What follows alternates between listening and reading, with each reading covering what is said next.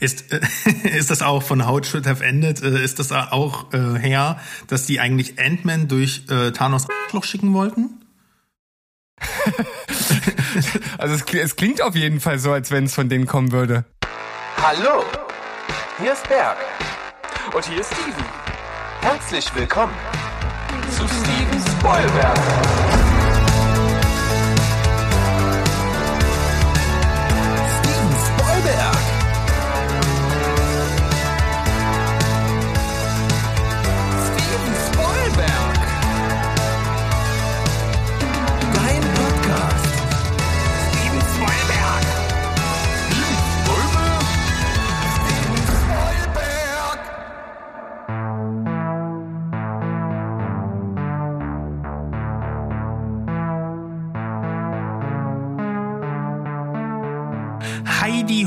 Welt da draußen. Wir sind zurück. Steven Spoilberg, euer liebster Film- und Serienpodcast aus dem wunderschönen Leipzig.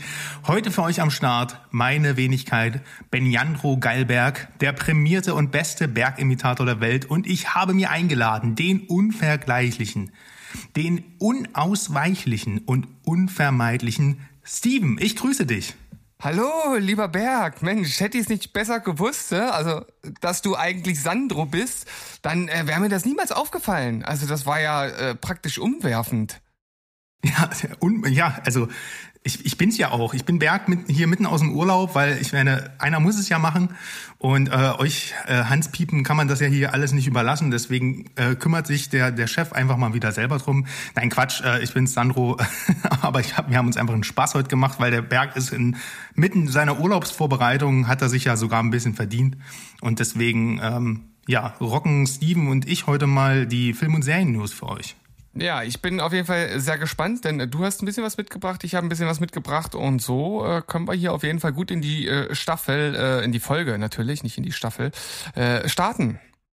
Ja, und, und, äh, starten wir doch einfach mal mit äh, der Frage, was hast du denn am Männertag gemacht, an dem Tag, wo sich alle wegknallen mit dem Bollerwagen? Ja, äh, genau an dem Tag, wo sich 99 Prozent der Männer deutschlandweit äh, wegballern, äh, habe ich gefastet und, und, und, und, lag leidend zu Hause auf dem Sofa. Es war, nicht, es war nicht schön, es war der erste Fastentag.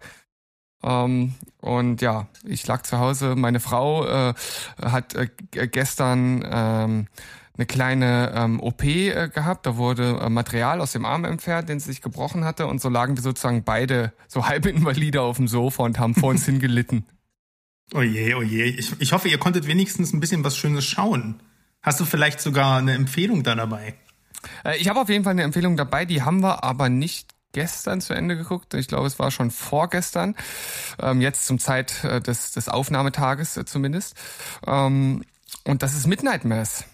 Du hast das ja, Oha. du hast die Serie ja praktisch äh, empfohlen, ne, durch durch deine Lobhudelei in einer unserer CCC-Serienfolgen.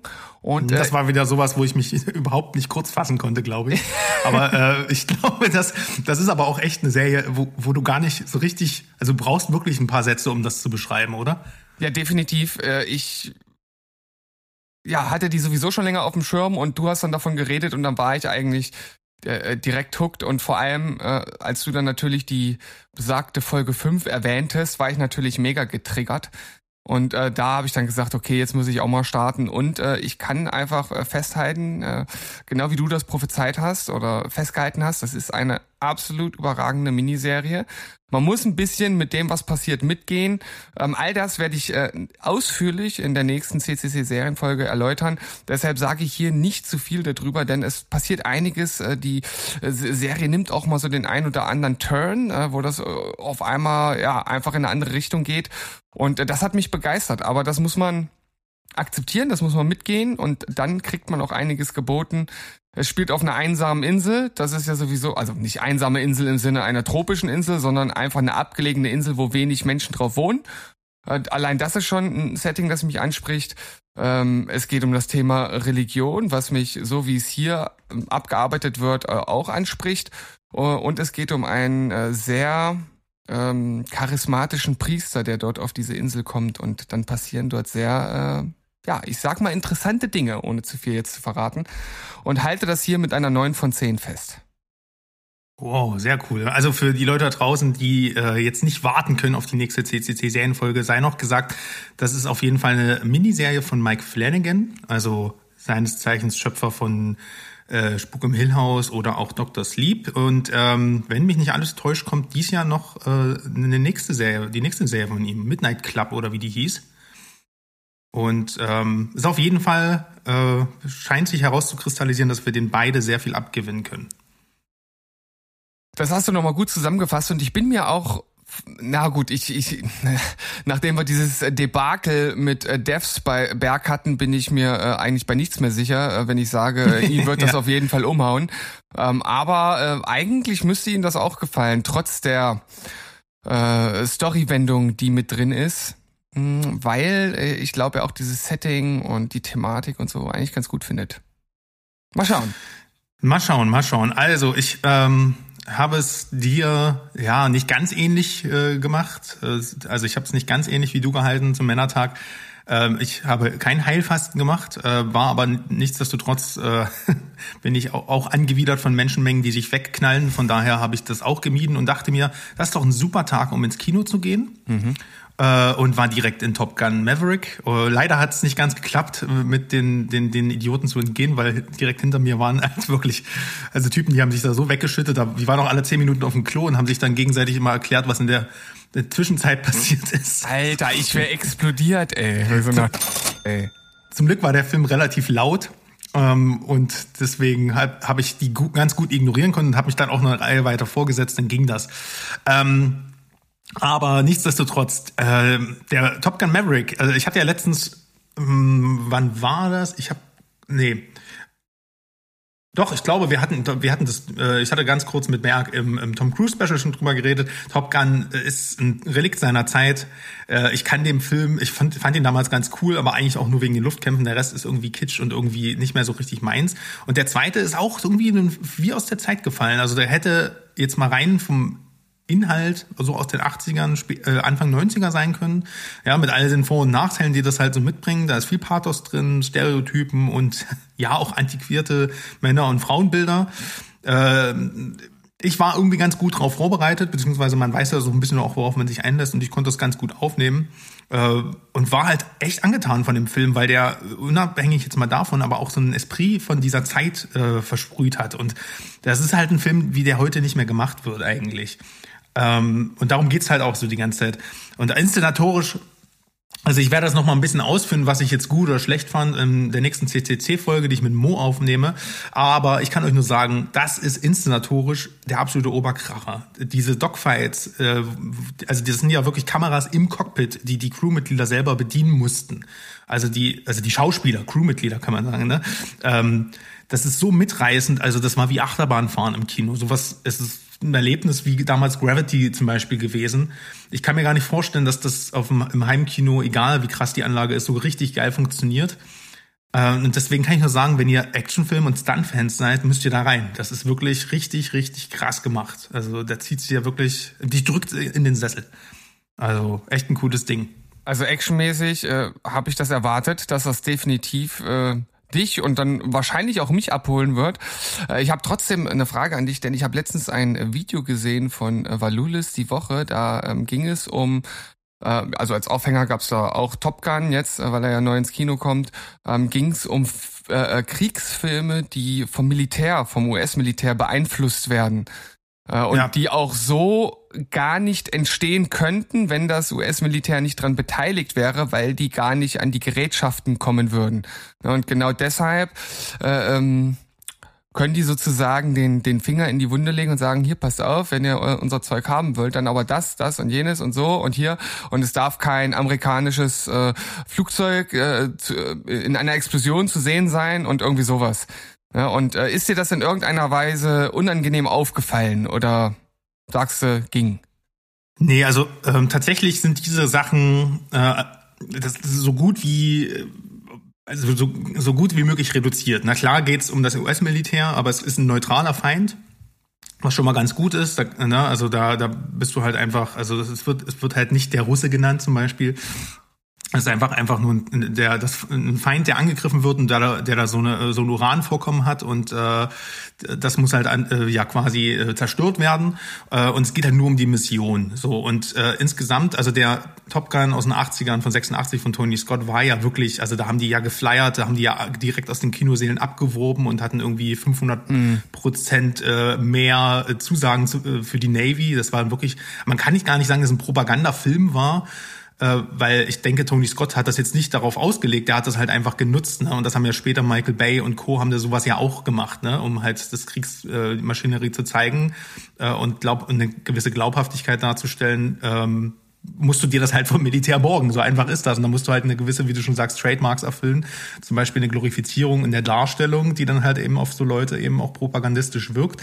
War hier in dem Film nicht. Ähm, ich, ich finde, der hatte ähm, der hatte, der, der wirkte da ein bisschen anders. Also der wirkte äh, zwar immer noch wie so ein Film aus der damaligen Zeit, hatte aber die, nicht diesen, diesen Pathos, nicht diesen, diesen, ähm, ja, diesen, diesen US-Heroismus ähm, drin. Mhm. Da, das, das ging ganz gut. Also die Glorifizierung war äh, nahezu null. Es ging eher die ganze Zeit darum, dass genau diese Generation von Tom Cruise nämlich ähm, das, was damals eigentlich so gefeiert wurde, dass das ausgemustert wird, ne? dass bald Jets nicht mehr bemannt sein müssen und, und sowas und dass er der Letzte ist, der so die Flagge hochhält.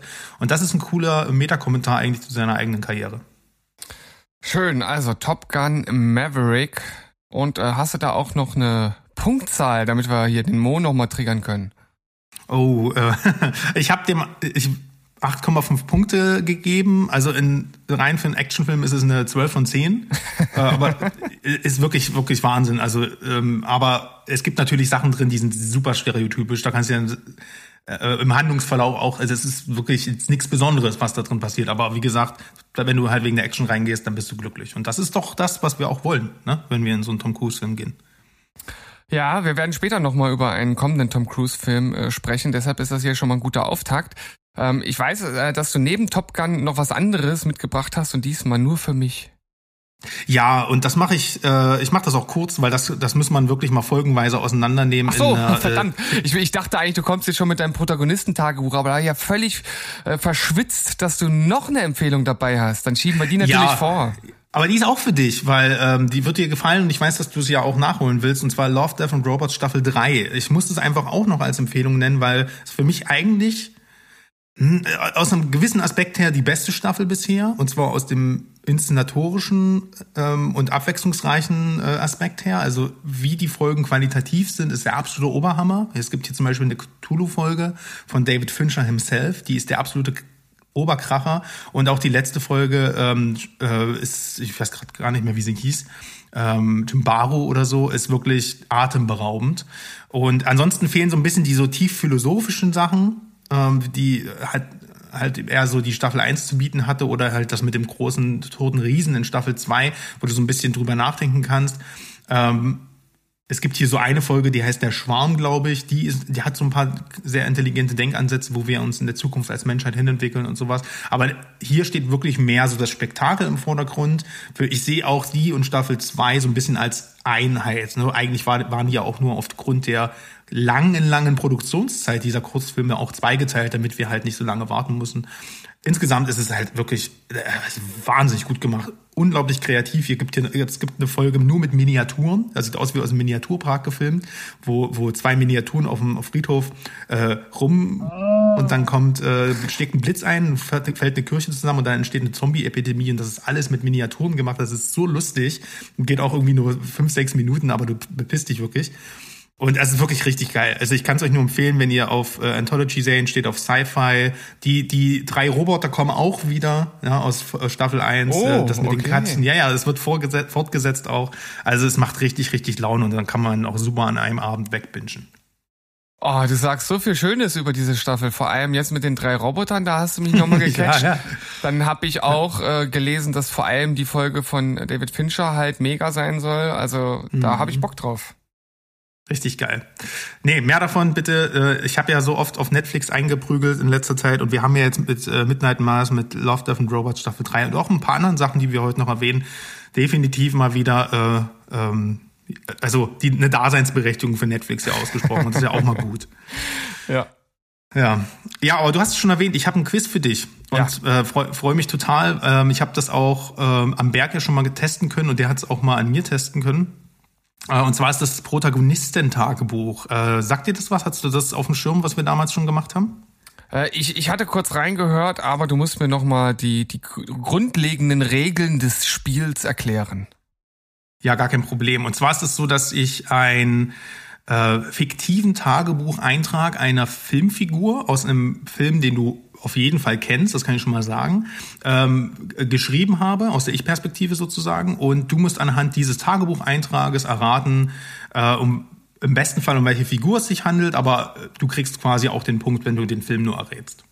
Okay. Ja, also sowas wie, äh, ja, und dann streckt der Typ mir den Arm aus und sagt, nein, ich bin dein Vater und dann müsstest du drauf kommen, dass es Luke Skywalker ist und äh, Episode 5. Ja, okay.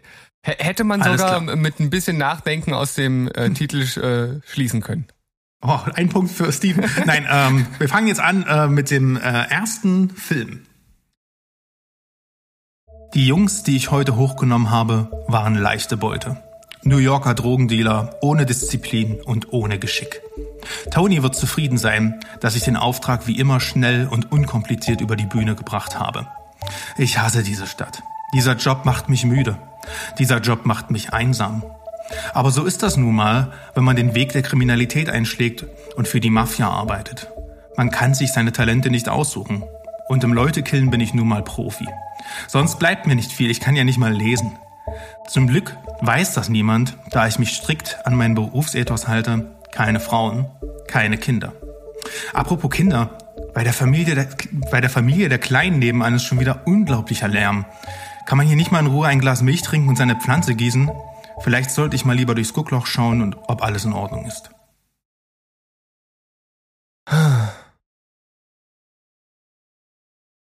Toni. Toni, Toni, das hört sich natürlich schon äh, irgendwie nach italienischer Mafia an.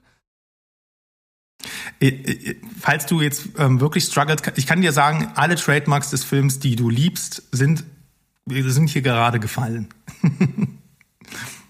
alle Trademarks. Ich, äh, also ganz am Anfang dachte ich, okay, vielleicht der Pate, aber das ergibt jetzt irgendwie keinen Sinn mehr für mich. Ich kann mich nicht an irgendwie mit einer Familie und Milch und so erinnern. Äh, oh, bei Leon der Profi, das ist schon echt lange her, dass ich den gesehen habe. Na, im Notfall einfach raten. Also, äh, ich kenne ja tatsächlich echt gar nicht so viele Mafia-Filme und das sind irgendwie so die einzigen, die mir in die Richtung irgendwie einfallen. Hm. Und warte mal, war nicht, konnte Leon, der, der konnte doch nicht lesen, hat sie ihm das nicht beigebracht? War das nicht so? Ich sag Leon, der Profi. Ja, das ist es auch. Alles ja. richtig. Wow. Genau. Keine Frauen, keine Kinder. Sie kann nicht lesen. Äh, Mathilda bringt ihm das Lesen bei. Er hat, er trinkt immer ein Glas Milch äh, und er hat seine Pflanze. Und ähm, nebenan wohnt ja die Familie, die dann halt von der DEA hochgenommen wird, also von Gary Oldman. Und dann kommt ja Mathilde vom Einkaufen zurück und äh, sie schaut durchs Guckloch und sieht sie im Flur stehen. Das ist quasi dieser Moment. Und, sein, und er nimmt ja, er ist ja von der Italo-Mafia, er nimmt ja hier von diesem Tony da Geld, Jobs an. Ja. Und äh, genau das ist es. Es ist echt lange her. Ich war völlig überwältigt von dem Film. Ich habe den auch erst relativ spät gesehen und hatte dem dann gleich instant eine 10 von 10 gegeben. Und äh, wenn das jetzt hier nochmal so aufkommt und ich anscheinend so wenig noch im Kopf habe von dem Film, sollte ich vielleicht doch nochmal Rewatch wagen, weil ich konnte mich jetzt wirklich in der allerhintersten Ecke meines Gehirns noch daran erinnern, dass er nicht lesen konnte. Aber der Rest, den Rest konnte ja, ja. ich gerade gar nicht mehr zuordnen. Sehr, sehr, sehr cool. Also ich habe übrigens auch, äh, ich weiß, es sind viele Informationen, ich habe auch zwischendurch gesagt, und im Leutekillen bin ich nun mal Profi. Hm. Also das ist, es sind alle Hinweise drin gewesen, aber ähm, ja, das ist, ich, das ist nämlich genau die Schwierigkeit. Man hört am Anfang hä, Mafia und hat erstmal 100 Filme im Kopf.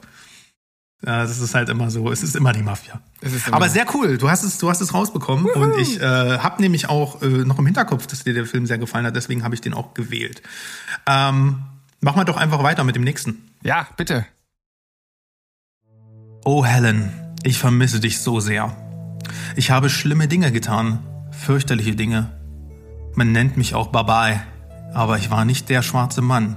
Ich war vielmehr derjenige, den man losschickt, um den schwarzen Mann zu töten. Einmal habe ich drei Männer umgebracht, nur mit einem Bleistift. Doch dann kamst du in mein Leben und ich wusste, dass ich Vigos Organisation verlassen musste. Er gab mir eine letzte unmögliche Aufgabe. Einen Job, den niemand hätte erledigen können. Das Massaker, was ich veranstaltete, ist bis heute das Fundament seiner Macht. Nun sitze ich hier alleine ohne dich. Doch selbst nach deinem Tod bist du bei mir und hast mir Daisy hinterlassen, damit ich jemanden habe, um den ich mich kümmern und den ich lieben kann. Danke, Helen. Du wirst immer bei mir sein. Aber nun sollte ich für Daisy erstmal etwas zu futtern besorgen. Ich glaube, das wäre eine gute Gelegenheit für eine Spritztour mit meinem Mustang. Müsste John Wick sein. Aber hallo, sehr gut. Der nächste Auftrag Killerfilm. ja, ich merk schon, du hast. Ich, ich, äh, ich weiß nicht, ob ich hier schon Muster erkennen kann, aber. Ja, ist gar nicht so einfach, aber ähm, vor allem dann auch diese gewissen Stellen auch zu finden, wo man irgendwas, also ich kenne jetzt natürlich einen späteren Zeitpunkt des Films äh, auch nehmen, aber da tötet er einfach nur noch Menschen und dann ist es immer schwierig, auch noch einen Tagebucheintrag zu verfassen. Von daher, nee, alles richtig, alles richtig gut erkannt und ähm, ja, es war offensichtlich, aber ähm, Also ich, Ähm. ich habe ein bisschen gebraucht, um drauf zu kommen, tatsächlich. was war's dann? Ähm, es war, also der, der, der letzte Kick war dann, äh, dass äh, Daisy hinterlassen wurde.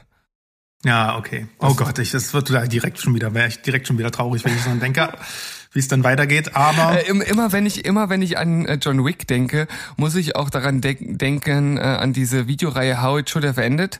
Kennst du die auf YouTube? Ja, ja. Und Ja, das das das ich. gibt's auch zu ähm, zu Infinity War.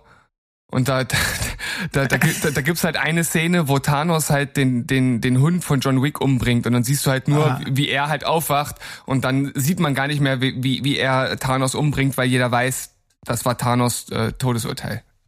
ist, äh, ist das auch von How It Should Have Ended, äh, ist das auch äh, her, dass die eigentlich Ant-Man durch äh, Thanos Arschloch schicken wollten? Also es, es klingt auf jeden Fall so, als wenn es von denen Ich kommen glaube, würde. es, ich, ich weiß es nicht. Auf jeden Fall, ähm, das, das hielt sich ja auch damals so. Ja, äh, wie, wie könnte man dieses Problem einfach lösen, indem man Ant-Man in seinen Arsch schickt und dann wird er zu Giant Man und Thanos ist weg. Aber Ja. das, das Beste aus diesem How It Should Have Ended Video zu Infinity War war tatsächlich, das war eine richtig gute Idee. Und es wäre so einfach gewesen, äh, ein Portal, das Dr. Strange bei einem Schlag von Thanos aufmacht, direkt vor ihm. Der Arm kommt bei ihm raus und wird dann dort abgehackt. Zack, Problem gelöst. Ja, stimmt. Naja gut, lass uns mal weniger über Logiklöcher in Marvel-Filmen reden, weil dann äh, das, damit können wir, denke ich mal, einige Folgen füllen. Ich würde jetzt einfach mal das zum Finale ansetzen des Protagonistentagebuches und habe hier den dritten Film für dich. Bitte drum. Unsere Tage sind einfach vorbei. Ich liebe die Besuche bei Hollis, aber das war eine andere Zeit damals. Die ersten von uns waren nicht viel mehr als maskierte Vigilanten ohne große Fähigkeiten. Zu Beginn waren sie Helden, wurden geduldet. Dann traten auch sie nach und nach freiwillig oder unfreiwillig in den Ruhestand. Aber dann kam John und alles änderte sich. Die zweite Generation, also unsere Generation, hatte neue technische Innovationen und teilweise auch tatsächlich Kräfte. Ich selbst war keiner davon, aber ich war wohlhabend und machte aus Holles Vorbild eine Ikone. Das war unsere Zeit. Nur leider war sie nicht von Dauer. Unter anderem, weil Blakes Selbstjustiz uns in Verruf brachte. Der Keen Act zwang uns dann entweder für die Regierung zu arbeiten oder unsere Aktivitäten einzustellen. Die Entscheidung fiel mir nicht schwer. Nun weiß ich nicht wirklich, was ich mit meiner Zeit anstellen soll. Scheiß Nostalgie. Ich glaube, wenn ich zu Hause bin, gehe ich nochmal runter in die Höhle und statte Archie einen Besuch ab. Moment. Mein Schloss ist aufgebrochen. Ein Eindringling? In der Küche brennt Licht. Den schnapp ich mir. Bin, bin gerade ein bisschen verwirrt. Äh, Es waren echt viele Infos drin. Das habe ich, habe ich mir erhofft. Ähm, Toni.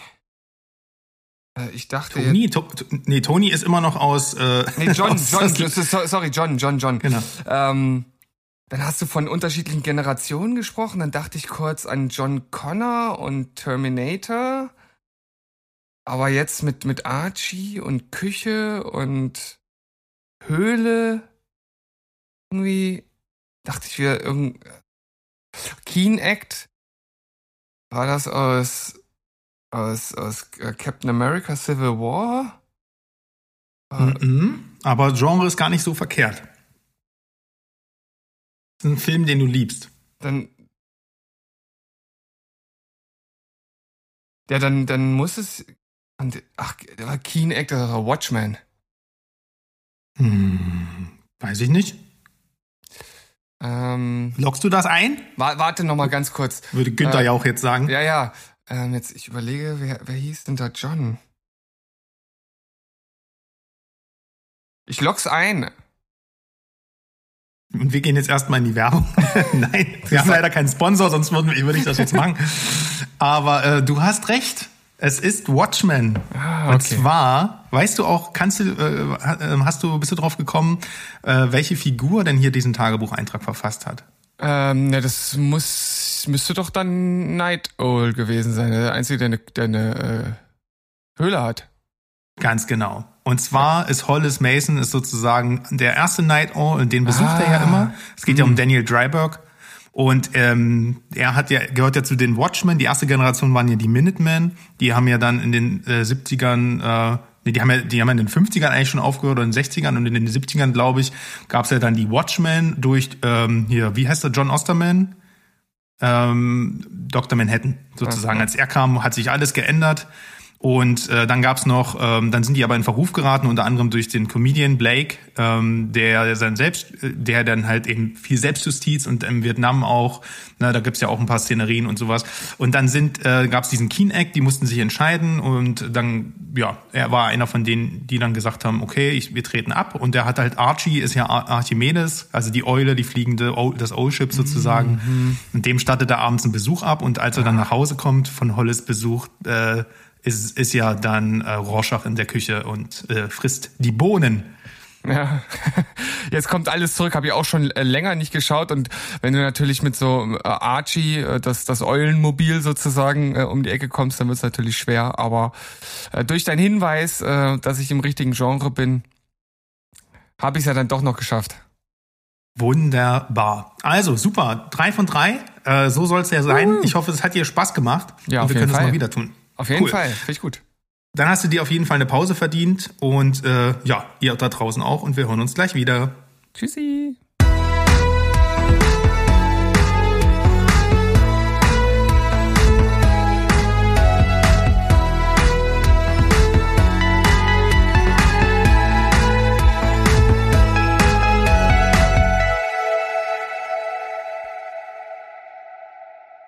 Hallo, wir sind zurück. Jetzt geht es weiter mit den, äh, ja, den News, dem Newsblock, den obligatorischen. Da kommen wir nicht drum rum. Das ist ja auch der Inhalt dieser Folge.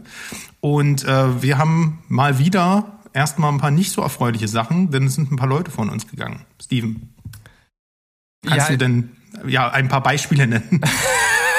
ein, ein, ein paar Beispiele für von uns gegangene. Ja, Ja, erzähl mal. Äh, kann ich machen. Äh, Ich kann allerdings direkt dazu sagen, dass, dass beide in meinem Film- bzw. Musikuniversum tatsächlich keine sonderlich großen Rollen gespielt haben. Äh, Du wirst da sicherlich gleich ein bisschen mehr äh, zu sagen können. Also zum einen ist äh, der Goodfellas-Star Ray Liotta gestorben. Im Alter von, ich glaube, 60 Jahren war's. Der war 66? 67, 67? glaube ich. Ja. Also auch noch relativ jung. Und ach ja, äh, der äh, nächste, der jetzt sozusagen ähm, auch noch von uns gegangen ist, ähm, äh, Andrew Fletcher von Deepish Mode, ist im Alter von 60 Jahren gestorben. Genau. Ja, beides äh, gestern, also als wenn zum Zeitpunkt würde es aufnehmen, sozusagen am äh, quasi am Männertag passiert. Also jedenfalls kam da die Meldung rein. Ray Liotta, ähm, ich habe da als auch kein, keine so große Verbindung zu ihm, weil man in den letzten Jahren relativ wenig von ihm gehört hat. Also klar, Good, die Goodfellas-Rolle überstrahlt alles. Ne, also da ist er ja 1990 zum, zum absoluten Star geworden, ähm, als er mit seiner Darstellung von Henry Hill. Genialer Film, den er wirklich ähm, absolut nailt, äh, die Rolle. Und äh, ansonsten, also ich, ich weiß noch, in Copland hat er eine ziemlich geile Rolle gespielt. Äh, dann gibt's kenne ich seine Rolle in Hannibal noch. Äh, die, die war eher ein bisschen fragwürdig, aber der hat auf jeden Fall eine, immer eine sehr, sehr krasse Präsenz, einfach nur durch sein, durch sein Gesicht.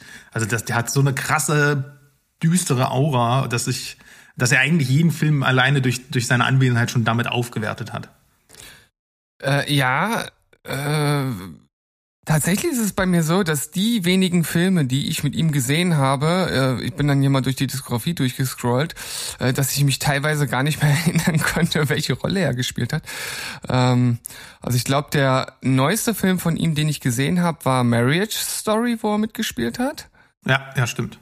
Ähm, dann, äh, was ist denn der nächste? Das ist echt schon dann relativ lange her. Ich habe tats tatsächlich nicht viele gesehen. Uh, the Place Beyond the Pines. Ja, absolut. Ja, okay, da kann ich mich auf jeden Fall noch dran erinnern, dass er da, da ist Killing er, Them Softly war auch ziemlich cool. Ähm, cooler Film, sehr unterschätzter ähm, Geheimtipp, äh, Geheimtipp von Andrew Dominic. Aber interessant finde ich halt auch, dass da teilweise schon auch ganz schöne Gurken mit dazwischen waren, so. Also Ja, ja, Schwert, Schwerter des Königs oder oder so Oh, Mann. andere, äh, was war denn hier eben noch genau?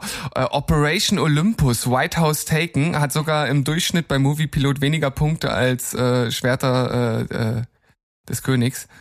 Ähm, Hm. Ja, Ja, also das, das ist halt so ein bisschen das Problem. Deswegen, also er so richtig den großen Wurf nach Goodfellas hat er irgendwie dann nicht mehr äh, bekommen und wurde dann wurde auch meistens sehr sehr ein, einseitig besetzt, finde ich. Aber ich finde trotzdem, er hatte eine Präsenz und ähm, ich äh, mir hat es immer Spaß gemacht, ihn zu sehen, weil er einfach äh, ja geile durchtriebene Rollen gespielt hat. Also er war stand halt für so ein bisschen wie Christopher Walken, Light. Ähm, also der äh, hat nicht ganz so die, die diese für mich das schauspielerische ähm, die schauspielerische Bandbreite gehabt, aber so er hat den Raum betreten und es war erstmal so eine so eine so eine düstere Stimmung und deswegen ähm, das fand ich gut an ihm und äh, war ein guter Schauspieler, aber er hat es irgendwie aus, aus welchen Gründen auch immer, ich weiß auch nicht, ob er äh, ob er jetzt krank war oder so und deswegen so teilig gestorben ist oder anderweitig irgendwelche Probleme hatte, egal. Ähm, so richtig den großen Wurf hat er nicht bekommen, aber vielleicht schafft, schaffen es ja seine letzten äh, Projekte ja nochmal. Der hat ja noch eine Serie gedreht, äh, Blackbird, ähm, die diesen Sommer bei Apple TV starten soll. Und äh, vielleicht ist die ja richtig cool und gibt ihm dann nochmal so einen richtig schönen Abgesang. Also es stehen hier auch äh, in der Datenbank von Movie Pilot noch The Substance als ein Film, der dieses Jahr noch rauskommt. Und für nächstes Jahr stehen auch noch zwei Filme drin. Da weiß ich jetzt allerdings nicht, ob die schon abgedreht sind oder nicht. Einmal Cocaine Bear und Clash. Mhm. Mal schauen. Ja, werden wir sehen. Äh, auf jeden Fall an dieser Stelle Rest in Peace. Ähm, ja, verbreite Angst und Schrecken im Himmel. Mach ja, das. und äh, er hat auf jeden Fall genug zur Filmwelt beigetragen, als dass er hier natürlich genannt werden muss an der Stelle. Ja, absolut. Genauso wie Fletch, du hast ja gerade schon erwähnt, äh, auch sehr überraschend mit 60 Jahren von uns gegangen. Äh, er war jetzt nicht so der Hauptsongwriter, also eigentlich hat er, glaube ich, nie Songs geschrieben bei Deepish Mode. Er war halt eher halt der Typ, der für die Sounds verantwortlich war. Und ich glaube, egal ob du Fan dieser Band bist oder nicht, man muss neidlos anerkennen, wie sehr die, ähm, wie sehr Deepish Mode gerade mit ihren Sounds in den 80ern ähm, einfach eine die haben viele, viele, also eigentlich alle Genres geprägt haben. Also dass der auch durch alle Musikgenres hinweg wird diese Band ja gecovert. Ich glaube, Enjoy the Silence ist einer der meistgecoverten Songs da draußen von von irgendwelchen Country Jazz Bands oder Black Metal Bands, alle verneigen sich vor dieser Band und covern die oder rezitieren die und sind von denen irgendwie beeinflusst.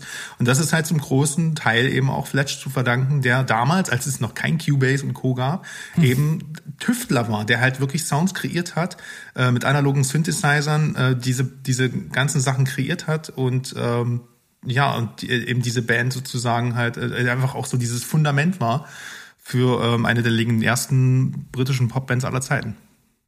Ich habe es ja vorhin schon mal angedeutet, äh, Deepish Mode hat in der Vergangenheit bei mir im Grunde genommen nie eine Rolle gespielt. Also ich habe nie Deepish Mode gehört und ich fand früher auch die Musik an sich nicht sonderlich ansprechend.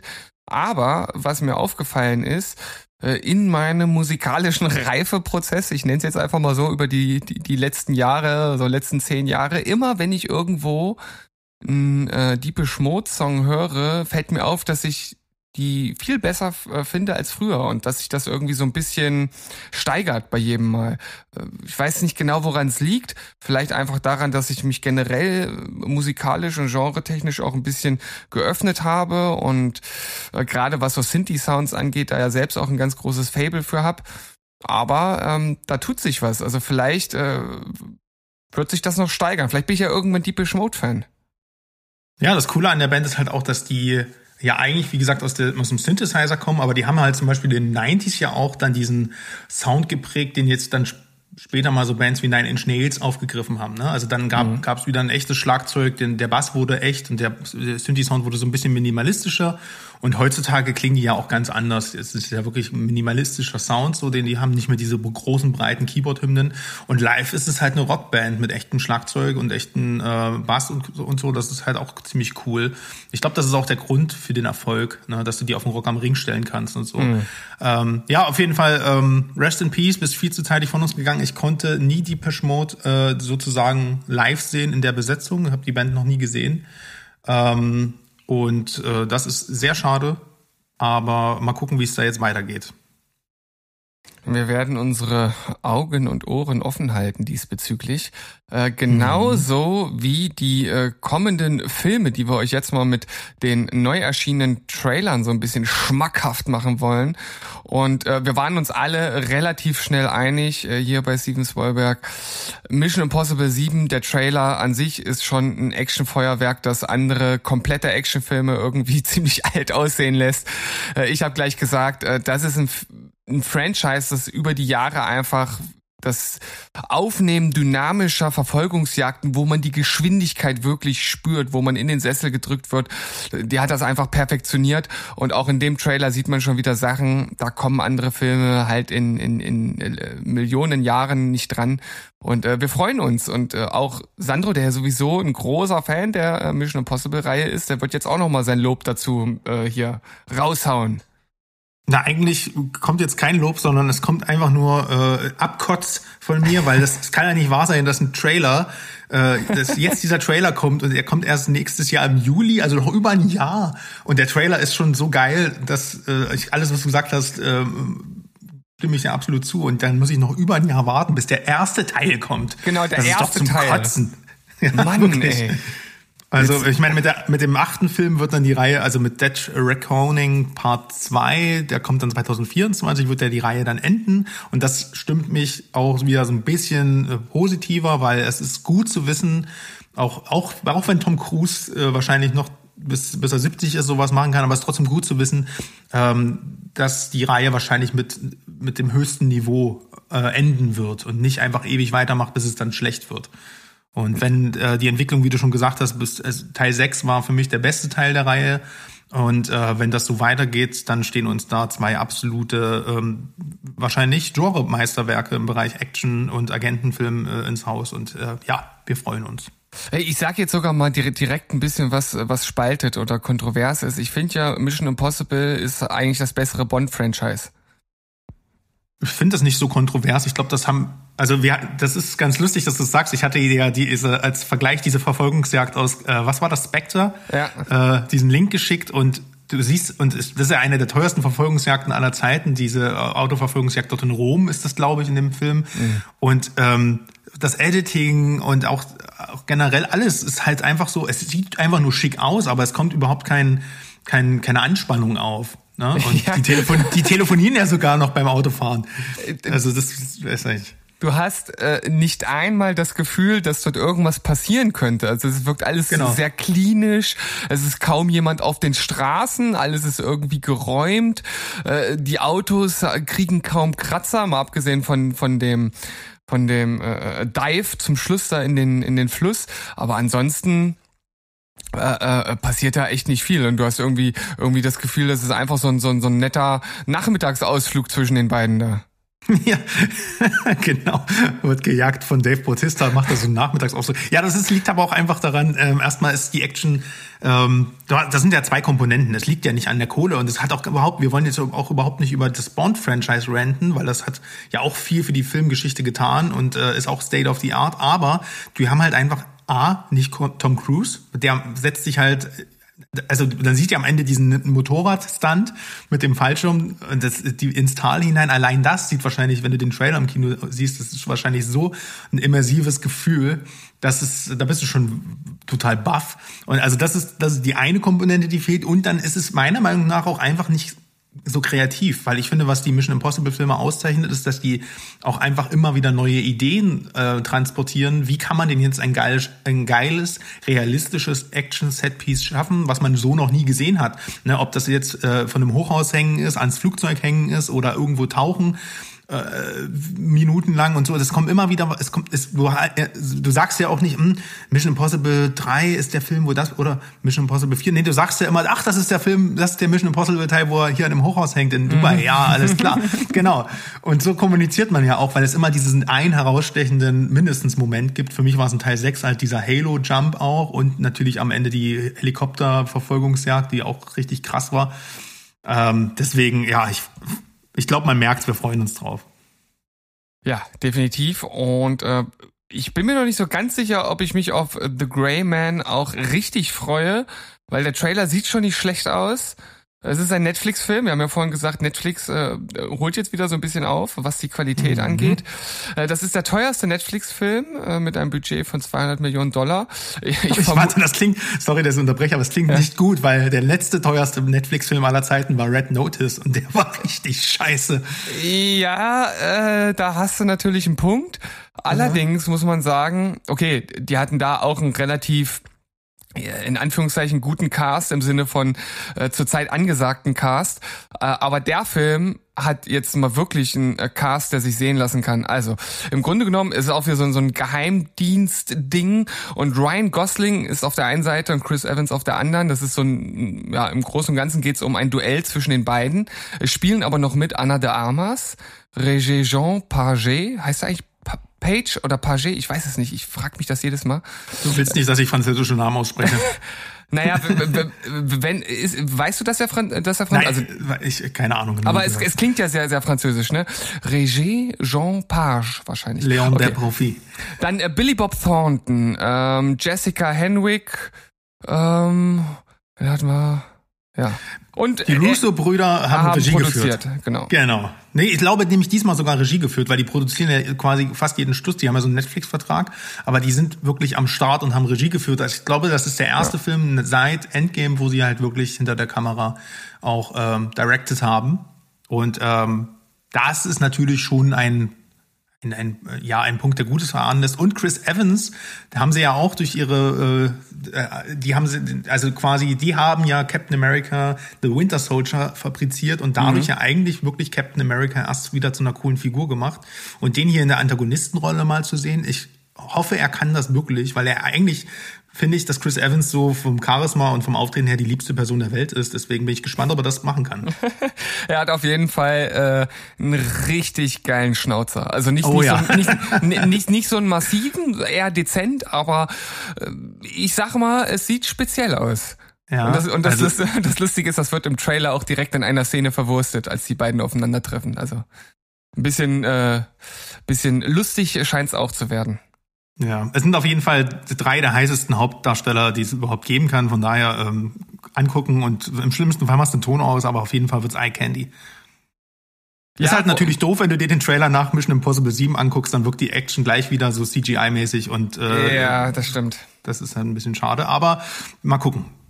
Da, da, da sprichst du was an, gerade zum zum Ende des Trailers. Äh, hoffen wir, dass da CGI-technisch noch ein bisschen was nachgearbeitet wird. Aber wir haben die Augen offen.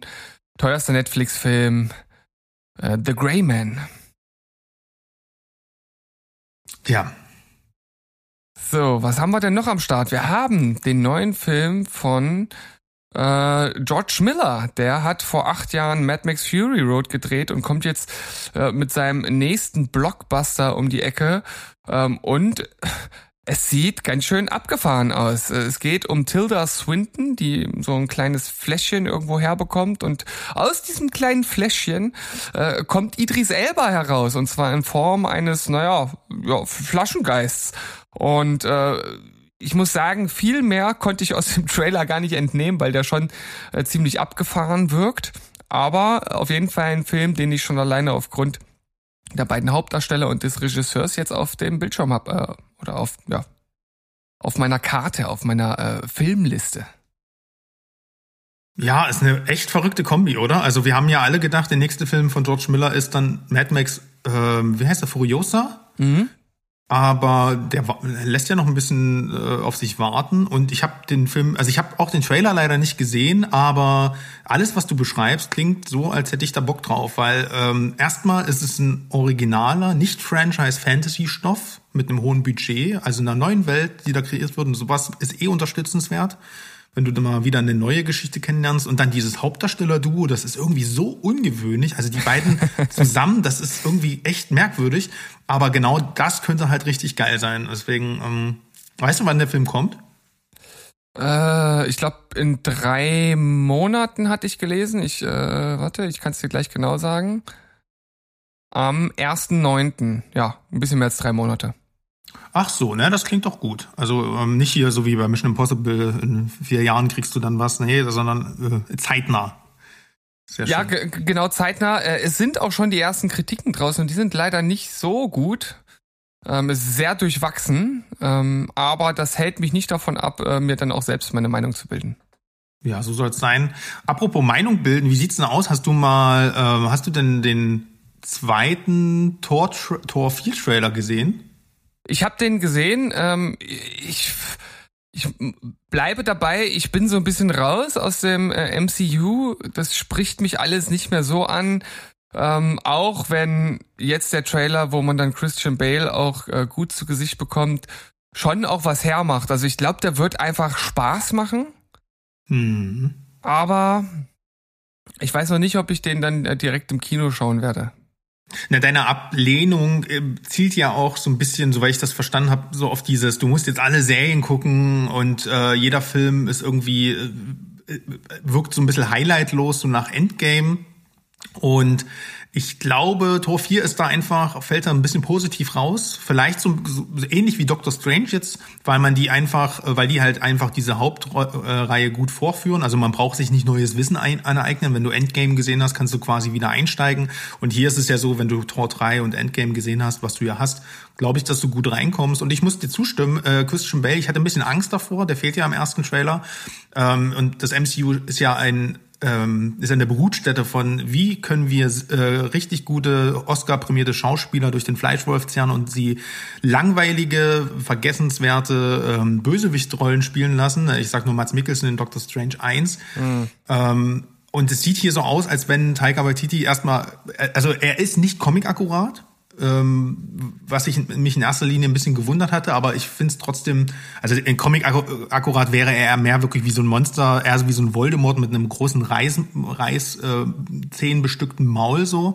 Und die haben sich hier dafür entschieden, wirklich kein CGI, sondern mit Maske zu arbeiten und Christian Bale halt äh, nicht so zu entstellen. Also man sieht halt, dass er es ist. Ne? Er hat sich nur mal wieder ein bisschen runtergemagert wie Sau und äh, eine Glatze gemacht, aber sonst äh, für seine Verhältnisse relativ lächerlich. Und äh, aber er kann halt acten. Also das heißt, man sieht ihn halt hier wirklich viele, viele Gesichtsfaschingsimpressionen äh, schon geben in diesem Trailer und das lässt mich hoffen, dass das hier ein cooler äh, Bösewicht wird tatsächlich. Bin ja, gespannt. Ich, ich, ich muss sagen, als ich gehört habe, dass Christian Bale mitspielt, ich konnte mir das irgendwie nicht vorstellen. Also irgendwie ist er so ein so eine Art von Schauspieler und auch ja einfach einfach sein Gesicht ich konnte mir das irgendwie nicht vorstellen, wie das ins MCU passt. Das ist so ganz komisch. Mhm. Ich weiß nicht genau, ob du verstehen kannst, wie ich das meine, aber irgendwie, ja, war ich davon nicht überzeugt, aber doch, die Bilder sahen jetzt ganz gut aus. Ja, kann man machen, machen wir auch. Und äh, hier ist es wiederum so, das ist ganz merkwürdig, auch nochmal um Mission Impossible, den Mission Impossible Trailer aufzugreifen, der über ein Jahr vor dem Kinostart rauskommt. Äh, Tor 4 kam ja jetzt der erste Teaser von gefühlt zwei, drei Wochen. Da hatte ich in Berg schon in der Sonntagsfolge drüber gesprochen. Jetzt gab es schon den richtigen Trailer. Und beim ersten Teaser war es ja so, dass es noch nie einen, äh, einen Marvel-Film gab oder generell wenig Blockbuster, wo so kurz davor erst der erste Teaser kommt. Und jetzt kommt direkt der Trailer. Also man kommt schon gar nicht mehr hinterher. Auch ein bisschen merkwürdig. Also genau die entgegengesetzte Richtung. Ähm, warum auch immer, ähm, scheint ja zu funktionieren. Dafür musst du dann nicht mehr so lange warten. 6. Juli ist es schon soweit. Ganz genau. Äh, und ja, das jetzt kommen wir eher zu dem äh, Bereich Marvel, den du ja mittlerweile gar nicht mehr äh, viel Aufmerksamkeit äh, und Liebe schenken magst, und zwar dieser Serienbereich. Und ähm, ich kann ich kann es leider nicht so richtig verteidigen, weil Loki war zwar eine fantastische Serie, die ich dir auch wirklich empfehle, aber ansonsten gab es viel Naja, mittelmäßiges. Ja, jetzt zuletzt Moon Knight war nicht so der große Reißer, beziehungsweise hatte neben Oscar Isaac einfach viel, viel, vor allem verschenktes Potenzial. Und jetzt kommt halt auch noch She-Hulk und Miss Marvel. Also sorry, das ist ja, also selbst für mich als jemand, der, der die Comics durchaus auch liest, ja, der, selbst da habe ich wenig Berührung. Klar, She-Hulk kennt man auch so ein bisschen aus diesen trashigen äh, ähm, ähm, Hulk-Serien aus den 80ern und sowas und aus der animi animierten Serie und so, aber trotzdem braucht die eine Serie. Ich weiß nicht, der Trailer hat vor allem eins bewirkt, dass sich irgendwie die Gefühl die ganze Welt über das CGI von ihr lustig macht. Und ja, ich find's auch ziemlich uncanny und äh, auf der anderen Seite muss man sagen, die versuchen auch mal ein bisschen Abwechslung reinzubringen, weil es wird halt eine Gerichtsanwaltsserie, äh, die halt ein bisschen eher von Humor getragen wird, so ne. Also man kann jetzt denen nicht vorwerfen, dass die halt immer nur äh, um das Ende der Welt kämpfen und so.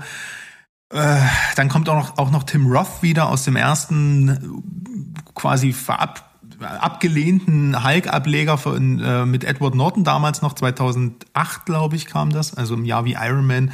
Den holen sie jetzt irgendwie auch wieder aus der Versenkung. Keine Ahnung, ich freue mich nicht drauf, aber äh, wahrscheinlich werde ich es wieder gucken. Was, hast du schon, schon mal was davon gehört?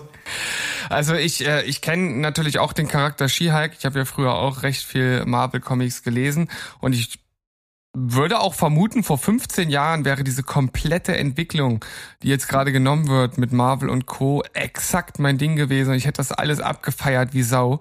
Ähm, aber äh, mir ist das alles mittlerweile zu viel und dieses ganze, diese ganze Verstrickung, dieses ganze Geile, was ich mir früher immer gewünscht habe, ein großes Universum, wo es, äh, wo unterschiedliche Charaktere aufeinander Bezug nehmen, unter, unterschiedliche Handlungsstränge und so weiter, fand ich mega, mega geil früher die Idee und jetzt ist das für mich halt einfach alles zu viel. Also ich bin auch comic-technisch viel mehr äh, in, in die Richtung unterwegs, äh, halt irgendwelche Image-Comics, die halt wirklich eine Serie haben und irgendwann ist das Ding halt abgeschlossen und dann gibt's vielleicht mal ein Tie-In oder ein, ein Side-Projekt, was irgendwie dazu passt äh, und dann ist halt aber auch gut so, ne? Und dann hast du was Abgeschlossenes, was halt einfach geil ist und dieses sich immer im Kreis drehen und immer wieder diesen Kreislauf von Charaktere sterben und werden wieder zum Leben erweckt und hier ist wieder der und dann kommt der zurück.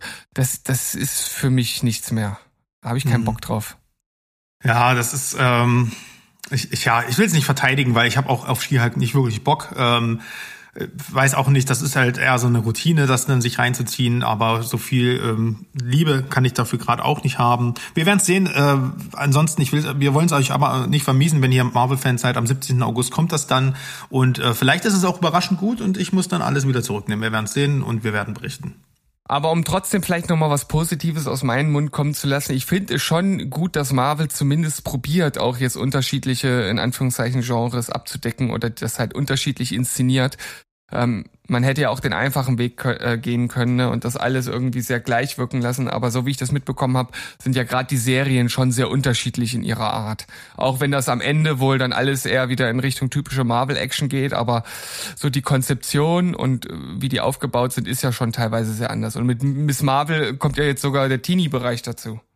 Ja, genau. Ja, die Filme ja eigentlich auch. Also ähm, ich, das, das ist gut, dass du das erwähnst, in, ähm, denn dann kann ich direkt noch anfügen, dass, glaube ich, in einem Monat schon äh, Doctor Strange 2 auf Disney Plus kommt. Das heißt, das würde mich dann auch mal sehr interessieren, was du so vom ersten, in Anführungsgänsefüßchen, äh, Horrorfilm aus dem MCU hältst. Ist natürlich kein Horrorfilm, aber hat halt viele Sam Raimi Horror-Elemente drin und ist teilweise ziemlich brutal und ziemlich ähm, abgefahren, der Film. Würde mich mal interessieren, was du dann von dem hältst, wenn er frei verfügbar ist. Jawohl, das machen wir so.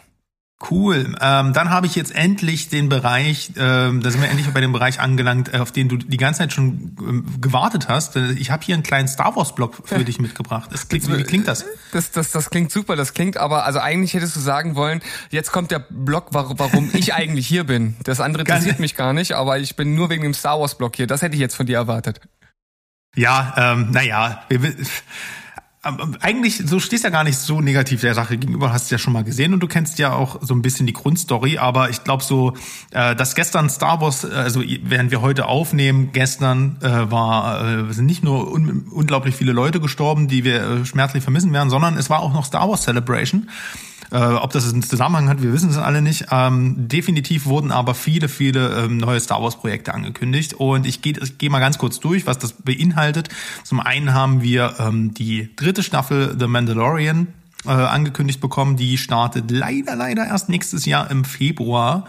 Und es geht halt, äh, ja, weiter mit Grogu und Mando und äh, man sieht endlich den äh, Planeten Mandalore, wo die Mandalorianer ja herkommen. Also den kannte man ja bisher nur aus ähm, The Clone Wars und den gibt sozusagen das Live-Action-Debüt für ähm, die Mandalorianer und dies, das Volk und die Geschichte. Und das wird sehr spannend, kannst du mir glauben. Ähm, wie gesagt, leider erst nächstes Jahr. Dann wurde ähm, ein erster Trailer auch äh, mittlerweile online von der Serie Endor veröffentlicht. Und zwar geht es da um Cassian Endor. Ich weiß nicht, hast du den Film Rogue One gesehen? Nee, eigentlich. Super, super Grundlage, um dir davon zu berichten. Äh, Diego Luna spielte dort einen Rebellenhelden. Der, äh, kleiner Spoiler, Nee, vielleicht, nee, vielleicht spoiler ich nicht. Vielleicht hast du ja tatsächlich mal Bock, den zu sehen. Der Film ist richtig cool, weil äh, der nämlich sich auf den Wars-Aspekt von Star Wars beschränkt. Also es gibt keine Jedis in dem Film, sondern es gibt nur eine Gruppe von Leuten, die da ein Heist sozusagen äh, starten und äh, Pläne vom Todesstern klauen und der Film endet sozusagen in der Anfangsszene von Episode 4. Das heißt, er macht im Nachhinein die ursprüngliche Trilogie von 1977 äh, sogar noch, wertet die sogar auf, meiner Meinung nach. Und das ist äh, tatsächlich eine Seltenheit von Prequel.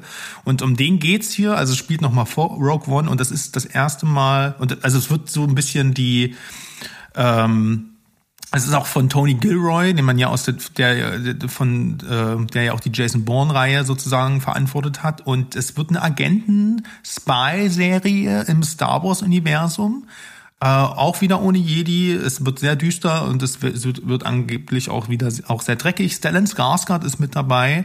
Äh, auch eine Aufwertung für, finde ich, jeden Film. Ähm, weiß nicht, ob er ein Bösewicht spielt oder nicht. Und das wird auf jeden Fall in äh, 24 Episoden wäre das, also in zwei Staffeln. Und die erste erscheint, äh, lass mich schauen, ich glaube auch im August.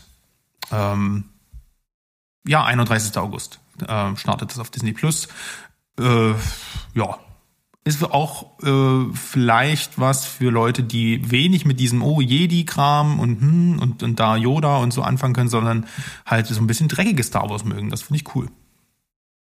Okay, das Einzige, was mich jetzt gerade ein bisschen verwirrt, ist, dass du Rogue One äh, noch gar nicht bewertet hast auf Movie Pilot. Ja, ist bei Star Wars, ich muss da nicht überall eine 10 von 10 da geben. Ja, gut, das stimmt. Weiß ich gar nicht tatsächlich. Äh, es gehört auf jeden Fall zu den besseren. Ich glaube, ich habe nicht alle Star Wars Filme bewertet, weiß ich gar nicht. Ähm, kurz noch die dritte Serie, die angekündigt wurde, von der habe ich se selbst noch nichts gehört. Und zwar heißt, dies, äh, heißt, die, äh, heißt das Projekt Skeleton Crew. Äh, das ist eine im Mittelpunkt es steht, spielt auch im Star Wars Universum. Da Spiel, äh, im Mittelpunkt stehen vier Kinder, ist aber keine Kinderserie, wird wahrscheinlich eher so ein bisschen wie Stranger Things sein. Äh, die vier Kinder müssen halt so ihren Weg durch die Galaxis nach Hause finden und die Hauptrolle spielt, also nicht als Kind, sondern in irgendeiner anderen Rolle spielt Jude Law. Und die Serie spielt nach Rückkehr der Jedi-Ritter ungefähr zur Zeit von The Mandalorian, die ist, was er, glaube ich, sechs Jahre nach Episode 6 spielt. Das wird dieses Jahr gedreht und kommt dann nächstes Jahr zu Disney. Das Bemerkenswerte daran oder das Spannende daran ist, dass John Watts der Regisseur dieser Serie sein wird. Und kennst du den? Äh, der Name sagt mir gerade nichts, ne? John Watts ist der Regisseur der letzten drei MCU Spider-Man-Filme.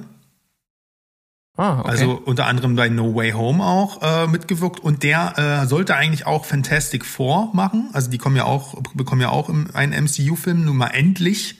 Und äh, der ist aber vor kurzem als Regisseur dort ausgestiegen und äh, ja, jetzt wissen wir auch warum. Ah, okay. Hat, äh, hat, mit der Serie zu tun, ja? Nehme ich, nehme ich stark an, wenn er dies, dieses Jahr dreht und ich hm. glaube, dieses Jahr sollen irgendwann auch die Dreharbeiten zu Fantastic Four starten, dann wurde der quasi von Disney von der einen, vom einen großen Franchise zum nächsten gereicht. Und ich glaube, so nach drei Spider-Man-Filmen kann man auch mal, also da hat man irgendwann vielleicht auch mal Bock, was anderes zu machen. Sehr naja. gut. Also die volle Portion Star Wars jetzt einmal hier für euch geliefert. Juhu. Und wir, wir, wir haben das noch war's, ein... macht's gut. oh Mann, jetzt kommt doch der wichtigste Teil der Serie. Ja, äh, komm, du hast auch geile Sachen, geile Sachen mitgebracht. Schieß mal los. Ja, äh, es geht jetzt nochmal um Serien. Wir haben da auch nochmal ein bisschen was rausgesucht. Ähm, und zwar kommt jetzt bald äh, das Haus des Geldes Remake aus Korea. Ähm, ich hatte ja schon vom Berg gehört, dass ihn das äh, ja reichlich wenig interessiert. Äh, ich persönlich habe da tatsächlich sehr Bock drauf, weil ich mir vorstellen kann, dass das äh, vielleicht äh, eine ganz andere Note oder eine ganz, Atmosphäre, ganz andere Atmosphäre aufbauen kann und da vielleicht äh, aus dieser Grundidee nochmal was anderes rausholt. Also ich hoffe, dass das nicht das gleiche praktisch nur mit anderen Schauspielern und in einem anderen Land ist. Also da äh, setze ich schon ein bisschen Hoffnung rein tatsächlich. Äh, ich bin da super passiv, aber ich drücke dir die Daumen, dass es gut wird. Das ist jetzt so, als wenn ich über Star Wars rede. Ähm, äh, Weil du immer noch nicht Haus des Geldes gesehen hast. Nee, und es kommt gerade auch wieder so viele schöne Geschichten und schon so viele Serien und dann stehen Rewatches an. Ich komme nicht dazu, aber die, die, Zeit wird kommen und dann äh, wäre ich wahrscheinlich genauso ähm, geil drauf sein wie ihr. Äh, das Problem ist nur gerade, das hatte ich glaube ich schon mal an irgendeiner Stelle erwähnt, diese ganzen Spin-offs und Co. Das ist glaube ich ähnlich wie bei dir so am Horizont der Marvel-Kosmos immer unnachvollziehbarer wird. Für mich ist jetzt der Einstieg dadurch auch äh, echt ähm, unattraktiver geworden, weil es einfach so viel gibt. Ähm, wahrscheinlich kann man das alles ignorieren, aber ganz oft hast du so das Gefühl bei Sachen, wo es noch zehn Spin-offs zu gibt, dass man dann das Große und Ganze gar nicht mehr so richtig versteht. Oder so wie, wie bei Walking Dead. Wenn du jetzt anfangen würdest, hast du eine Hauptserie mit, weiß ich nicht, zehn Staffeln, mhm. drei Serien nebenbei, dann gibt's noch Spin-offs von allen und das erschlägt einen so, weißt du? Und das sieht aus, als wenn das bei Haus des Geldes ähnlich wird. Na, mal schauen. Ja, na, es wird ja dann noch äh, zu einem der Charaktere, soll es ja eine Spin-off-Serie noch geben. Mhm. Zu äh, Berlin, ja, genau. Um, ja, aber man muss auch sagen, in dem Falle, also wenn das, äh, das bleibt ja trotzdem alles in einem gewissen Rahmen. Ne? Also beim, das ist natürlich nochmal eine ganz andere Stufe als die Eskalation äh, bei, beim MCU. Ähm, ich finde, das ist dann noch überschaubar. Aber natürlich ist es trotzdem Zeit, die man braucht. Ne? Und das äh, nimmt ja nicht ab, desto mehr dazu kommt. Und dementsprechend kann ich das natürlich schon nachvollziehen. Aber irgendwo finde ich auch, du solltest die Serie schon mal gesehen haben. Ja, ja, ich, ich muss, ich muss äh, irgendwann mal mitreden können. Das ist so eine Serie, die man, äh, die ist einfach popkulturell auch, äh, die dich ja einfach nur verfolgt. Deswegen, ähm, ich, ich werde, ich werde es tun. Ja, ansonsten äh, kommen noch ein paar äh, weitere Serien zu Netflix, unter anderem, und das wird dich ja sicherlich auch freuen, Peaky Blinders, Gangs of Birmingham, Staffel 6. Yes! Ähm, also, ja? Auch das, das, das umge umgekehrtes Prinzip. Äh, solltest du mal schauen. Ich weiß, ich weiß, ich weiß, dass, dass euch das, ne, also nicht nur du, auch Berg und Mo, das wird euch allen gefallen. Das ist, da ist alles, alles drin, was ihr mögt. Und wenn es nur Nick Cave ist. Okay, gut. Das ist natürlich durchaus ein Argument. Ähm, für mich ein Argument, auch bei Netflix weiter dran zu bleiben, ist die dritte Staffel von The Umbrella Academy. Äh, ich fand ja die ersten beiden Staffeln schon wirklich sehr, sehr gut und die zweite hat auch wirklich frische Ideen reingebracht und das super umgesetzt, hat auch wieder sehr viel Spaß gemacht und da freue ich mich super auf die dritte Staffel. Also da werde ich auf jeden Fall dann auch direkt zuschlagen, wenn die rauskommt. Hm. Ach, da hast du hm. mich schon wieder erwischt. Ich weiß, dass sie einen sehr gut animierten Affen haben. ja, das ist, das ist doch schon mal etwas. Ja, äh, ich, ich, ich, ich finde, die Serie, die äh, wird wahrscheinlich zu, zuallererst als Superheldenserie wahrgenommen, ist sie halt aber letzten Endes gar nicht. Also ähm, das schreckt wahrscheinlich irgendwie viele ab und viele denken auch dann vielleicht, das ist einfach nur eine reine Actionserie. Das ist es aber auch nicht. Äh, die ist jetzt zwar nicht so dialoglastig wie Midnight Mass, aber da wird halt durchaus auch äh, viel geredet. Es ist aber auch viel Humor drin und es ist vor allem ein unglaublich guter Einsatz von Musik dabei, der durchaus an Tarantino erinnert, wie ich finde. Und äh, wie gesagt, ähm, generell mit diesem ganzen äh, Konzept dieser Kinder, die da äh, alle zur gleichen Zeit geboren werden und irgendwelche äh, Fähigkeiten haben und einen sehr zwielichtigen Ziehvater haben ähm, und mit äh, ja den ganzen Twists, die äh, am Ende der ersten Staffel dann äh, auflöst, warum denn die Apokalypse kommt. Darum geht's ja, ne, dass die Apokalypse naht und das verhindert werden muss. Ähm, und wie dann damit umgegangen wird in der zweiten Staffel, das ist schon wirklich gut. Äh, ja, jetzt kommen komm wir noch mit Tarantino um die Ecke, das ist unfair. ne? Also das, also ich habe tatsächlich sogar schon mal angefangen. Ich weiß nicht, warum ich nicht weitergeguckt habe. Das war nicht wegen der Qualität, sondern irgendwie, ich hatte was anderes erwartet und dann keinen Bock drauf. Mhm. Äh, aber ich fand es nicht schlecht. Also ich hatte das eher wie eine Mischung aus X-Men, First Class und äh, Watchmen irgendwie so wahrgenommen. Mhm. So, ne, so dieses, dieses äh, die Fähigkeiten kennenlernen und in der Schule sein und dann aber auch gleichzeitig dieser krasse, ähm, es ist ja auch schon teilweise sehr deftig brutal manchmal. Und du hast halt diese sehr erwachsenen philosophischen Fragen, die auch so ein bisschen, also so habe ich das so ein bisschen wahrgenommen, aber ähm, ich glaube, das hat auf jeden Fall seine Daseinsberechtigung und ich komme bestimmt auch nochmal irgendwann dazu. Spätestens, wenn du in der CCC-Serien-Episode dann berichtest, wie geil die dritte Staffel ist. Genau. Und äh, man muss ja auch nochmal festhalten, das ist ja eine Comic-Verfilmung, das wissen, glaube ich, viele auch nicht, äh, basiert auf einem äh, Comic von Gerald Way von äh, My Chemical Romance der Sänger. Ach, siehst du, da habe ich, hab ich jetzt noch einen schönen Trivia-Fakt hier mitgenommen, das wusste ich nicht. Ja. Äh, ansonsten gibt es ja eigentlich nichts, was mich persönlich anspricht oder beziehungsweise ähm, zumindest nichts, was weitergeführt wird an äh, Serien. Äh, vieles von den Namen sagt mir halt nicht nichts. Äh, was ich halt aber durchaus bemerkenswert finde, dass The Blacklist tatsächlich neun Staffeln mittlerweile schon hat.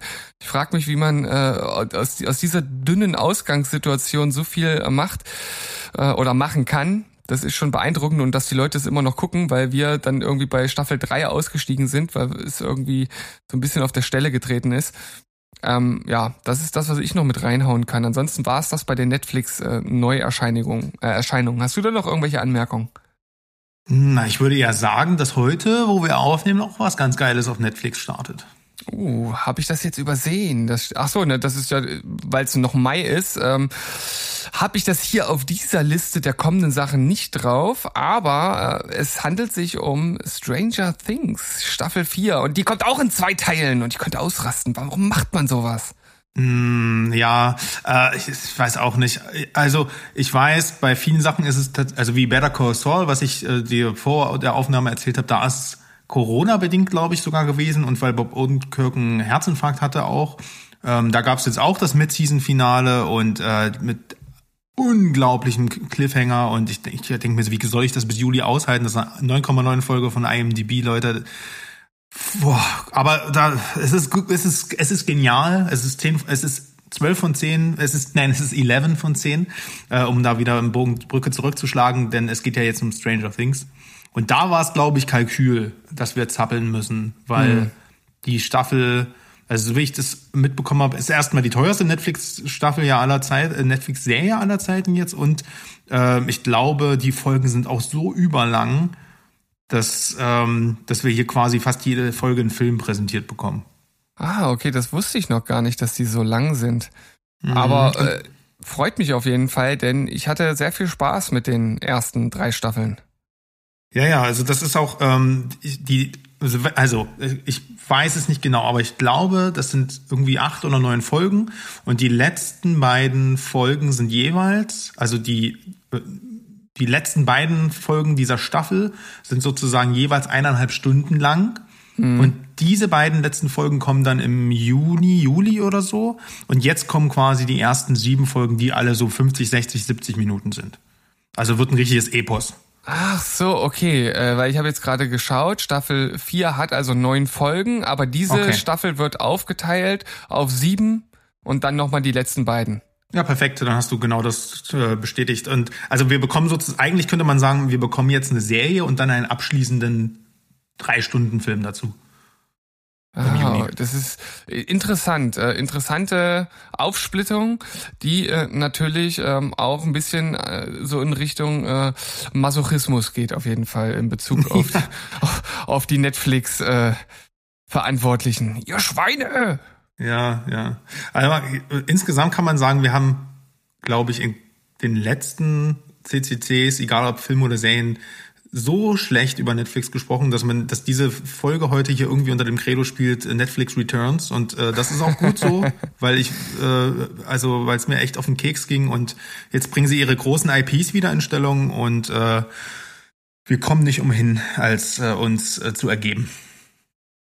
Ich glaube, ich, ich werde da nachher direkt mal mit anfangen, weil wir sind ja jetzt mit Midnight Mars durch und brauchen da wieder neuen äh, Serienstoff. Äh, einige Schwein, du, da kannst ja. du, da kannst du wieder, da kannst du wieder ähm, Boden wettmachen, weil ich muss erst noch die zwei Folgen Obi-Wan gucken, denn die Serie startet uh, heute auch. Ah, ja, da äh, bin ich dir dann wahrscheinlich ein bisschen was voraus, aber ich denke, zum, zum nächsten Treffen sind wir wahrscheinlich alle durch, weil oh, wir es kaum erwarten können. Ähm, genauso wenig warten äh, kann ich auch auf The Boys Staffel 3, um jetzt nochmal einen kleinen Schwenk von äh, dem rehabilitierten Netflix wegzumachen äh, Richtung äh, Amazon. Jawohl. Und äh, da soll es ja richtig zur Sache gehen, was mich jetzt auch nicht irgendwie äh, überrascht. Also das war ja zu erwarten, dass die nochmal versuchen, da eine äh, ne, ne, ne Kirsche auf die Torte draufzusetzen, die sie in den anderen beiden ähm, Staffeln aufgebaut haben. Ähm, und vor allem, da es ja auch äh, um Hero-Gasm gehen wird, was, äh, wo ich mich sowieso schon die ganze Zeit gefragt habe, wie die das einigermaßen äh, verdaubar äh, runterbrechen wollen. Ähm, da gibt's ja extra in der Comicreihe einen, einen ganzen Band zu. Ähm, und ja, Hero-Gasm ist praktisch die, die, die, das, das Sex-Party-Drogenfestival der, der, ähm, ja, der, der verseuchten Superhelden. Und äh, da geht's dann richtig zur Sache in den Comics. Mal gucken, wie die, was die daraus machen. Ja, es wird eine blutige und sexuell aufgeladene Superheldenorgie. Äh, ich weiß nicht, also das hat ja bei Invincible alles ganz gut geklappt, da war es Zeichentrick und hier, glaube ich, werden sie wirklich an die Grenzen des Darstellbaren. Äh, wenn das nur so ansatzweise wie im, Graphic Novel wird, dann werden sie hier an die Grenzen des Zeigbaren stoßen und es wird wahrscheinlich auf jeden Fall ab 18 sein. Und wenn Homelander, also Anthony Starr sowieso schon über alle Sachen erhaben, schauspielerisch in dieser Rolle und wenn der weiter, wenn der noch wahnsinniger wird, dann, dann wird's richtig crazy. Ja, dann ist auf jeden Fall äh, mal ein Golden Globe drin, würde ich sagen. Auf jeden Fall. Ja, cool. Also da Nächste Woche, oder? Wann kommt die denn? Äh, 3. Juni. Ja, das ist nächste Woche. Ach, das ist ja einfach, also da, bis dahin müssen wir mit Stranger Things ja quasi schon durch sein. Hier ist was los. Oh naja, ähm, was willst du machen? Sommerloch sieht anders aus. Ja, äh, und ich glaube, meine Frau und ich, wir müssen unsere kleine Pause, die wir bei, ähm, na, bei äh, unserer, bei unserem Serienprojekt, jetzt fällt mir gerade Shameless, meine Güte, oh, das, das kommt vom Fasten, dass ich mich nicht konzentrieren kann. Yeah. Ähm, the Fast so, and the Furious. Das, oh, meine Güte. Das, äh, wo, wo der Wortspielmeister äh, Sandro hier am Start.